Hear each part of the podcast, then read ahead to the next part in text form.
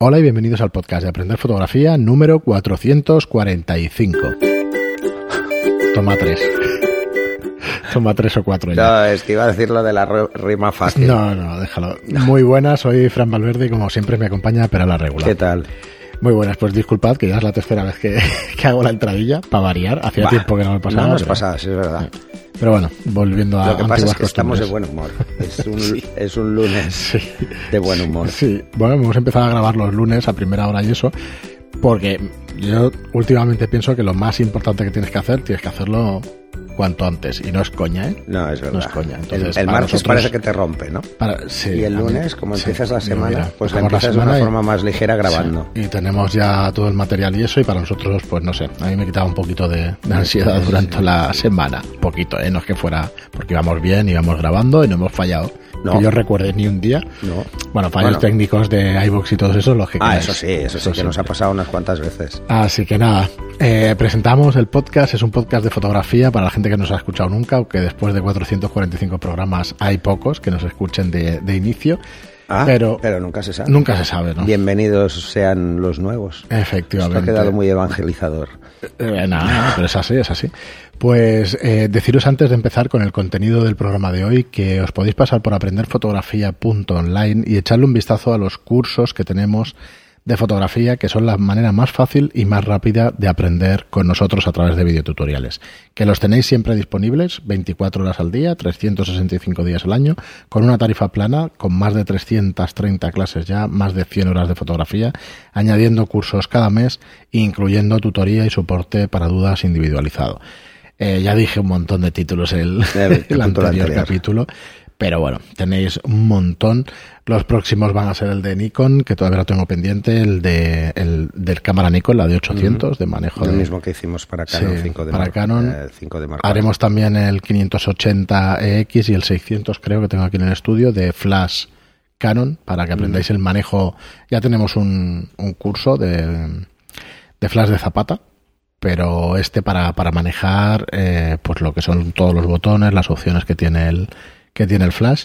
Y el de objetivos que os decía el otro día, os comentaba el otro día si, si os apetecía o si os gustaría un, un curso sobre toda la gama de objetivos que hay para que se supiera para qué exactamente están diseñados, construidos, para qué sirven todos, toda la gama de objetivos. Y a mí me hace especial gracia los tilt shift para que, bueno, que sepáis exactamente qué es lo que se puede hacer. Conectaremos cámara a ordenador, al vídeo, para que podáis ver el movimiento dentro y, y será bastante interesante, ¿no? Que podáis ver las fotos. No, eso estaría Creo que, que lo podemos hacer, si no técnicamente no nos lo permite, que juraría que sí, pues entonces ya haremos con las fotos y haremos Podremos capturar el live view. Pero en principio sí, capturando el live view sí, se si no lo hacemos con el ScreenFlow. se podrá hacer, sí. Así que nada, echarle un vistazo que nos parece que están muy interesantes, ¿vale? Podéis acceder a los cursos desde el primer momento en que suscribís y es una suscripción de 10 euros al mes para todo ese contenido. Y hoy, Pera, empezamos, os seguimos con nuestros programas eh, con un título que, pretendemos que, sea un, un repaso sobre la velocidad de obturación en la cámara, cuándo utilizarla, cómo, cómo la tenemos que utilizar. Muy bien, y eso es lo que pretendemos, ¿no? Explicaros eh, situaciones con la velocidad de obturación, cómo utilizarla, pero antes, pues vamos a hacer una pequeña introducción eh, de, de una de las partes fundamentales del triángulo de la exposición. Bueno, a ver, en expo- la exposición es lo más importante en fotografía. Bueno, sería simplificarlo mucho. hay muchísimas cosas. Porque hay muchas cosas muy importantes como la composición, etcétera, ¿no? Pero para, para hacer fotografía, sobre todo para la gente que empieza, lo más importante es entender qué es esto de la exposición y cómo funciona lo que se llama el triángulo de la exposición. Básicamente esto es tener en cuenta tres valores, los tres valores que marcan la exposición, que es la obturación, el diafragma y el ISO. Estos tres valores vamos a jugar con ellos. Es muy sencillo, la verdad. Eh, estos tres valores van en fracciones de paso, o sea, en tercios. Si tenéis así configurada la cámara, las cámaras eh, reflex se pueden configurar en tercios o en medios. Mm, Estos son tercios de paso o medios medio paso. Cada paso es el doble o la mitad de luz. ¿eh? O sea, es el doble de luz si le damos más tiempo y es la mitad si le damos uno por debajo de menos, ¿no? pero vamos, siempre es esto. Eh, y lo que hay que tener en cuenta es que el triángulo de la, exposición, de la exposición lo que funciona es de la siguiente manera. Por cada paso que doy más tiempo, tengo que cerrar el mismo, la misma cantidad, para obtener la misma eh, obturación, ay, para obtener la misma exposición, en el diafragma. O bien jugar con el ISO. Con cualquiera de estos tres valores puedo obtener la misma exposición. Una exposición correcta para la toma o la que me interese en cada momento. Mm, ¿Por qué se hace esto? ¿Por qué se debe entender el triángulo de la exposición de esta manera? Que si cierro, tengo que dar más tiempo o tengo que dar más ISO para obtener la misma toma. Entonces, la gente, mucha gente se pregunta, hombre, pero si voy a obtener la misma foto, ¿para qué lo hago? Pues es muy sencillo. Imagínate que tú quieres hacer la misma foto, pero quieres más profundidad de campo, menos profundidad de campo. ¿Vale? Eh, quieres jugar con más ruido, con menos ruido. Bueno, sí, porque hablamos de ruido, no de grano, en digital. Quieres eh, variar cómo se va a ver tu fotografía, pues tienes que jugar con esto. Luego hay otra serie de cosas que te pueden ayudar, pero esto es lo fundamental. Muy bien, entonces eh, medimos el tiempo en fracciones de segundo en la obturación. Sí. Siempre. Y en todas las cámaras. Vale, en todas. no ninguna duda. Y en todas igual, y la escala es la misma. La escala es universal tanto para eh, la obturación como para el diafragma, como para el ISO. Entonces, igual que en el diafragma tenemos el 1.4, 2, 2.8 y todo esto, ¿hay alguna base en el tema de segundos? En segundos es más fácil. Sí, es a partir de 1.30 es el doble de 1.15. Sí, o sea, es más rápido. Es un 30 de segundo. Es más rápido que 1.30, es otro paso. 125, ¿es? Ahí no cuadra, sería 120, pero bueno, es 125. Sí, siempre se hace la. ¿Eh? 125, luego el siguiente 250. ya serían 250 y así, ¿no? Y siempre se usan las mismas y luego las fracciones, o sea, lo que son los tercios, pues están en, medio, ¿no? eh, esto es interesante porque es mucho más sencillo entender la obturación que entender el diafragma, que es la raíz cuadrada de 2. natural. ¿Eh? Nos sale mucho más natural entender. Bueno, porque es la raíz cuadrada de 2. O sea, si sabemos que la raíz cuadrada de 2 es 1.4, podemos calcularlo igual, todos los pasos, ¿vale? Es muy sencillo. Si sabemos, sabemos los dos primeros, que sabemos que 1.4 es la raíz cuadrada de 2 y el más abierto posible es 1, ¿vale? Al menos en la escala. Luego que haya objetivos que son más o son menos y hayan salido o no hayan salido, eso es otro tema. Pero es 1 y 1.4, pues luego siempre es el doble en saltos de dos. O sea, el, el doble de uno es el siguiente de 1,4, que son dos. El siguiente de 1,4 son 2,8 y así. O sea, es muy fácil, ¿no? Pero en la obturación es lineal, es absolutamente lineal, es mucho más sencillo. ¿Dónde se complica realmente esto, no? Es cuando las fracciones están por debajo eh, de las que vemos claras, ¿no? Que es estamos viendo claro hasta 1.8, 1.4 quizá, sí, pero luego empiezan cuando se empiezan a meter las fracciones de segundo con un decimal, ya la gente se lía un poco. Sí, te cuesta un poquito más. Pero hasta que llega al segundo. Que luego es un segundo, dos segundos, tres segundos. Y, lo ya es más sencillo, sí. Es mucho más fácil. Bueno, dos segundos, cuatro segundos. La B de las cámaras, por si nos escucha alguien que no, que no lo sepa, la B es bulb, que es completamente abierto. Eh, ahí la obturación la gestiono yo. O sea, yo digo, ¿cuánto decir el tiempo? ¿Cuándo se utiliza el bulb? Cuando vamos a pasar de 30 segundos. Sí. ¿Vale? Porque las cámaras suelen llegar hasta 30 segundos la obturación directamente marcada. Vale, pero entonces por, por acabar la introducción, digamos, de qué es la obturación, a más velocidad de obturación, a más rápido la más rápido pasa la cortinilla. En el caso más de, rápido las de, pasa. de las de, de, las cámaras de 35 milímetros, las dos cortinillas pasan más rápido. Uh -huh. En el caso de las de formato medio, el, el, obturador circular va más rápido, esto es uh -huh.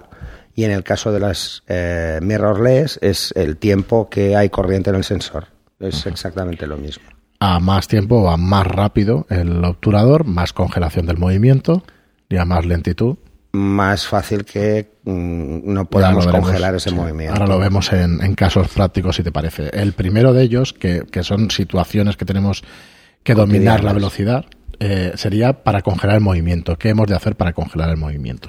A ver, el movimiento hay que tener en cuenta de que el movimiento es relativo. Es relativo al observador, ¿vale? Uh -huh. No es lo mismo una persona que va corriendo en paralelo a nosotros, que nuestra sensación de velocidad es relativamente más baja que cuando esa persona se gira y viene hacia nosotros, que uh -huh. la distancia, como cada vez es más corta, la sensación de velocidad es mayor.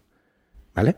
Entonces es mucho más fácil seguir a una persona en paralelo y hacerle una foto y no necesitamos tanta obturación. ¿Por qué? Porque paneamos, seguimos a la persona. Ese, ese es el segundo punto que quería tratar, el tema de los barridos. Pero bueno, vamos a acabar pero con esto es este. lo más fácil, ¿no?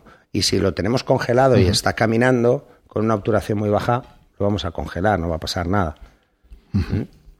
Porque está paralelo a nosotros y está lejos. Si está cerca, el mismo movimiento a la misma velocidad, ya no es fácil congelarlo. Vale, una de estas, antes de seguir con más Por situaciones eso y decía eso, que la velocidad es, es Claro, es relativa a la distancia del, del observador, o sea, del fotógrafo. eh, de hecho, bueno, lo hemos tratado un montón de podcasts y eso, pero al ser un- uno temático, ¿en qué velocidades tenemos que disparar para que más o menos una situación cotidiana no nos salga movida una foto trepidada? A ver, eh, la mayoría de situaciones cotidianas, que es gente, es gente, estaríamos entre 1.125 Uno, dos, no sería un problema. Eh, 2.50 pocas veces y bajar a 1.60 pues arriesgado. Muchas veces podemos cuantas, hacerlo, pero sí. Entonces, arriesgas. 1.125 suele ser una velocidad de obturación mm, para hacer cosas cotidianas. Incluso paseo de personas y todo eso, Incluso con esto. de movimiento. O sea, podemos, la gente caminando, podemos mm, capturarla bien a 1.125. sí. Ujú. Vale, vale. O sea, si estamos por encima, congelaremos. más. Congelaremos más, por eso la A ver, ¿qué nos puede pasar a congelación- 1.125 con alguien que va caminando por la calle? Es que veamos el tronco de la persona perfecto, pero las puntas de los dedos más movidas y la persona mueve mucho- muy rápido la mano. Es lo único. Pero esto da sensación de movimiento. Esto es interesante jugar con ello. Por eso yo recomiendo a mucha gente que si lo que quiere es plasmar el movimiento de una ciudad y la gente cómo camina, dispare a obturaciones más bajas a 1,60, por ejemplo. Y esos movimientos que se salen de la norma, por ejemplo, vemos un grupo de personas caminando y todos los vemos bien porque caminan a un ritmo pausado. Pero de golpe, en el fondo o en el primer plano hay alguien que pasa corriendo. Ese se va a mover movido. Entonces la sensación de movimiento Sí, es está ahí. La obturación es importante gestionarla bien precisamente para dar esas sensaciones. Si Para- disparásemos siempre a 1.500, todo estaría congelado. Claro, para, por ejemplo, para bicicletas y eso que lo había escuchado muchas veces, a 1.500 congelas una bicicleta muy probablemente. Bueno, depende. Por ahí. Es lo, mi- es Sí, lo de que la te decía ¿no? antes. Si viene de cara, no. Si va en paralelo, sí. Sí. Eh, pero ¿qué pasa entonces? La congelamos hasta tal punto que parece que esté parada. Sí, no porque será los muy también los congelamos. Bueno, Aunque van ligeramente más rápido, los vamos a congelar. Entonces ahí entran otras técnicas. Por ejemplo, el barrido, que es el, barrido. segundo punto. Si yo lo que quiero, por ejemplo, es que esa bicicleta, la misma bicicleta, en vez de congelarla, esté eh, el motivo, que es la bicicleta y el ciclista, bien, pero que se vean los radios movidos para dar sensación de velocidad, lo que haré es la técnica del panning, que es el barrido, es seguirla. Entonces, ¿con qué obturaciones trabajaré? Con obturaciones menores a las que usaría para una persona estática. Una persona estática podría disparar a 1,60, pues intentaría hacerlas a 1,30, a 1,15 y seguirla y disparar sin dejar de seguir. Esto es como eh, si alguien ha jugado a tenis, por ejemplo, eh, el movimiento de la raqueta hay que continuarlo aunque ya haya impactado la bola, porque si intento frenarlo es fácil que se me vaya hacia los lados, ¿no? O en golf pasa exactamente igual, el swing no lo paras cuando tocas la bola, sino que sigue.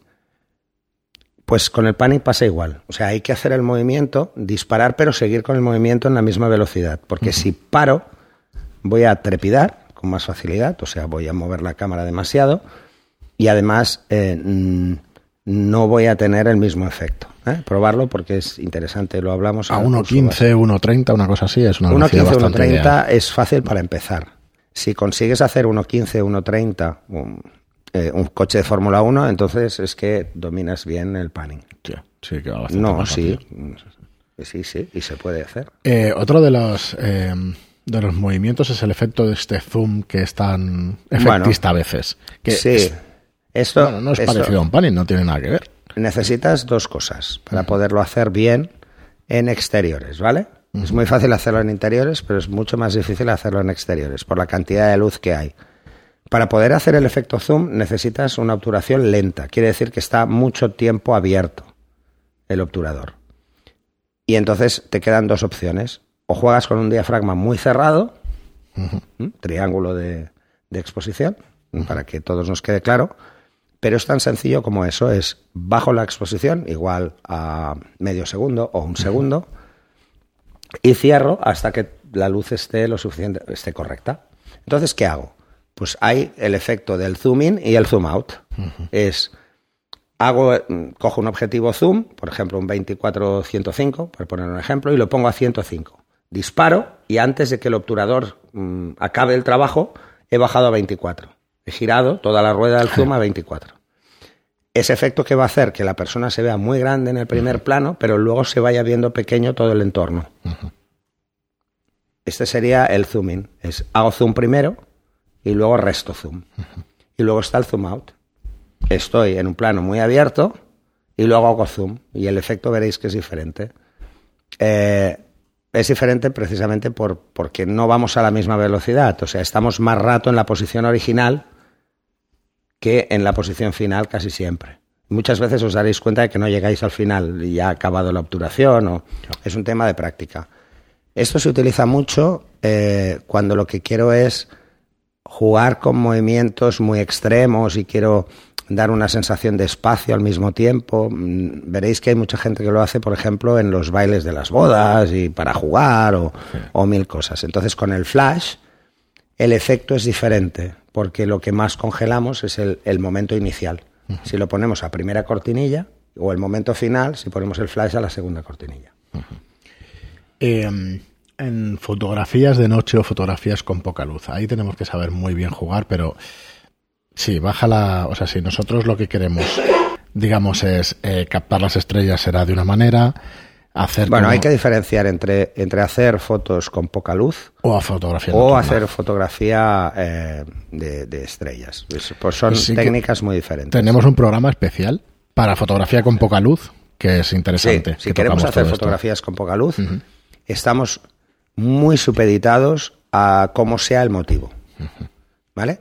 Eh, sí, porque las estrellas, el motivo está claro, siempre es el mismo, ¿no? Sí. Si queremos hacer fotos de retrato, pues tenemos que comprometer al mínimo la obturación, pero ya sabemos que en 1,60 pues podemos aguantar bastante bien. Sí. Independientemente de la focal, ¿eh? podemos aguantar bastante bien. Así que lo que vamos a tener que hacer es intentar subir el ISO para que el triángulo de, de exposición cuadre, ¿eh? para hacer la misma foto que haríamos con mucha luz. Aquí que el único parámetro es el ISO. Eh, esto sería el caso más habitual. Si lo que queremos hacer fotografía, por ejemplo, mm, gastronómica, no gastronómica, es que como tengo voz cazallosa, igual no se me entiende. No, no, pero sí, se entendió bien. Eh, lo único que hay que tener en cuenta es que vamos a trabajar con obturaciones de entre 15 y 30 segundos. Eso es lo más Bastante habitual. más, sí. A partir de 30 segundos tendremos más el efecto circumpolar, más el efecto de rayas en vez de estrellas, por el movimiento de la Tierra, ¿vale? No, Ni que tiene que necesitáis un trípode, ¿eh? que no hace falta. Las primeras se pueden hacer sin trípode, las segundas no. Las segundas O sea, hay que hacerlas, sí. Y hay que tener en cuenta eh, el movimiento de las estrellas. Bueno, de las estrellas, no, de la, de la Tierra, ¿no? En este caso, que es mucho más rápido. Bueno, las estrellas se mueven, pero no tan rápido. Hay que tener en cuenta el movimiento de rotación de la Tierra, que los que nos va a hacer es que esos puntos, que son las estrellas, se puedan convertir en pequeñas líneas o en grandes líneas. Cuando son grandes las líneas, veréis que son circulares. Ese tipo de fotografía se le suele llamar circumpolar. Bueno, circumpolares si conseguís hacer toda la vuelta, ¿eh? Si no, es rayas en el cielo. ¿eh? Parecen todo estrellas fugaces. Entonces, si lo que queremos es trabajar con. queremos obtener una foto que se vea la estrella, pues vamos a tener que jugar con esas obturaciones, entre 15 y 30 segundos, porque apenas se nota ese movimiento de la Tierra. Sobre todo hasta 30 no, no se nota. En este tipo de fotografía realmente la obturación ya es muy larga. Aquí el ISO no es un tema que puede condicionar en extremo, porque eh, si la podemos hacer a 15 Sí, sí. y, y la podemos hacer a 30, y si la podemos hacer a 30, pues nos sobra un Ah, paso de ISO. O sea, eh, volvemos al, al, al, al triángulo de, de exposición, ¿no? ¿Qué realmente importa? Y además también depende de la focal. Si usamos focales muy abiertas, por ejemplo, un 24 milímetros, el movimiento de rotación de la Tierra apenas se va a notar, porque son muy pequeñas, se verán muy pequeñas, pero si usamos una focal muy larga, que las estrellas se ven mm, más ligeramente más grandes, pues ¿qué, vamos a, ¿qué nos va a pasar? Que se verán más fácilmente si hay un movimiento. Porque el ángulo es menor y visible, o sea, se mueven igual, la Tierra se mueve igual, pero vamos a ver eh, una ligera variación en el resultado final. Muy bien, pues un par de, de efectos más, que uno sería, por ejemplo, el, el efecto de la catarata o el efecto del agua, El sedosa, seda, el efecto, seda. seda. Vale. El efecto seda, la mayoría de gente lo identifica solo al agua, pero también se puede hacer hacer con, con- las nubes. Eso, con nubes se puede hacer. Con nubes se puede hacer. Imaginar que tenéis un- unas nubes en un paisaje y el paisaje no se mueve, está ahí, pero queremos dar sensación de que el cielo es movido o que el cielo es más sedoso y se ve más uniforme. Pues podemos jugar con una obturación lenta para hacer que el cielo se vea más sedoso. Con el agua es muy típico. O sea, el, el irnos una tarde a una playa, poner el trípode y dejar una obturación lenta para que el agua se vea totalmente lisa, es un, es un efecto muy utilizado. ¿Dónde está el problema cuando queremos hacer el efecto seda? Que a veces hay que dar mucha obturación, hay que dar mucha obturación y no es suficiente cerrar el diafragma. En el próximo capítulo veremos por qué a veces no es bueno cerrar el diafragma. ¿eh? Entonces, eh, ya no podemos cerrar tanto. Imaginar que tenéis un objetivo, pues, por ejemplo, el 8512, eh, solo va a poder cerrar hasta 16. O sea que eh, ahí ya os faltaría. Necesitaréis lo que se llama un filtro de densidad neutra, un ND. Que, mm, pues un ND2, un Deja ND4, en función menos número de pasos que quieres. Un ND2, pues es un paso, dos, cuatro, etcétera, ¿no? Eh, y este es el tema, eh, es escoger para no tener que cerrar tanto el diafragma, poder mantener una obturación muy lenta. Entonces lo que hace es restar luz, nada más. Y hay de dos tipos. Hay el degradado y hay el, el- el que es completo. Sí, completo, ahí está. Eh, pues por último, tocar el, el tema del light painting. ¿Qué hemos de hacer con el obturador cuando queremos hacer light painting? Bueno, lo más importante para hacer line painting es que expongamos a la luz que vamos a usar para pintar. ¿Vale? O sea, si es una linterna, necesita mucho tiempo. O sea, el movimiento que haremos de line painting debe ser lento, porque si no, no lo va a ver. Así que vamos a tener que dar más tiempo, Sí, no solo es jugar con la velocidad de obturación, sino, sino con la luz que vamos a utilizar. O sea, hay que ver cuánta luz nos da lo que vamos a utilizar para pintar. Cuenta más pequeñita la fuente de luz, más tiempo. Cuanto más dar. pequeña, el problema que hay es que eh, por la ley inversa, más al ser más puntual, cae más rápido. Entonces no llegará muy lejos. Cuanto más grande sea, más lejos llegará. Eh, entonces, pensar un poco en eso. Mm, Al margen de- del tema de potencia, es cómo cae esa luz. Si lo que queremos es, es hacer un line painting, por ejemplo, un paisaje donde hay un árbol y queremos solo jugar con el árbol, vamos a necesitar una linterna en condiciones bastante grande y lo que os recomendaría es que midierais primero cuánta es la cantidad de luz que llega cuando iluminemos una zona fija del árbol y usemos esa. O sea, expongamos para esa. Y una vez tenemos esa expuesta, le damos el- con el tiempo y todo lo que haga falta, eh, ya podemos empezar a pintar. ¿Mm? Y hay que pensar una cosa, si paso más de una vez por un sitio, esa zona tendrá el doble de luz. Así que hay que tenerlo en cuenta. Sí. ¿eh? Es una de las disciplinas que con ensayo y error suele funcionar. Es- Lo es- puedes calcular antes, ¿eh? Sí, pero, es, es relativamente sencillo. pero es, es gratificante. ¿eh? El, el- el prueba y error en esta disciplina, precisamente, a mí, no sé. Bueno, es que otro ejemplo que no es light painting, bueno, sí, podría llamarse light painting, pero no es así, sería mm, flash, flash, flash, painting, sí. Que es utilizar el flash para, para jugar con la exposición.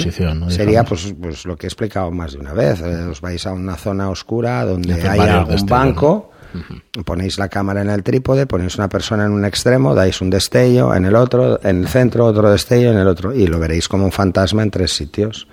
Sí, sí. ¿Por qué se ve como un fantasma y no se ve totalmente? Eh, Porque el banco que está detrás recibe más luz. Claro. Eh, ¿Hay trucos para evitar eso? Sí.